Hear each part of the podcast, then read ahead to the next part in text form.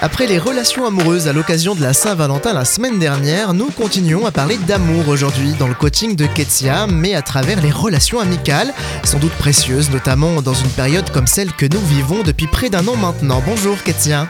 Bonjour Johan, bonjour à tous. Euh, C'était important pour moi de pouvoir également faire l'éloge de l'amitié, un autre type de relation qui est important.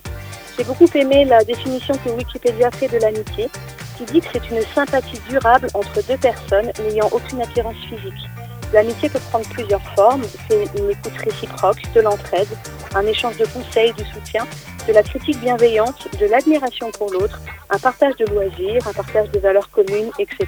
Alors c'est bien beau, mais la réalité c'est qu'on peut compter sur les doigts d'une main hein, les vrais amis, si on peut dire ça comme ça.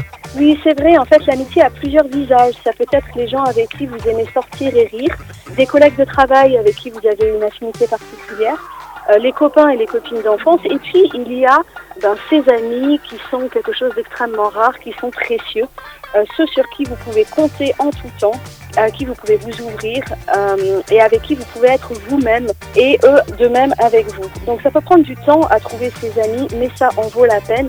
Et d'ailleurs, ça me fait penser à ce proverbe dans la Bible, hein, le proverbe 17-17, qui dit L'ami aime en tout temps et dans le malheur, il se montre un frère. Le mot de la fin? Pensez à dire à vos amis combien ils comptent pour vous et soyez vous-même l'ami que vous aimeriez avoir, car comme la règle d'or nous le dit, faites pour les autres ce que vous aimeriez qu'ils fassent pour. Un beau défi à relever. Merci Ketsia, à lundi prochain. Au revoir, à bientôt.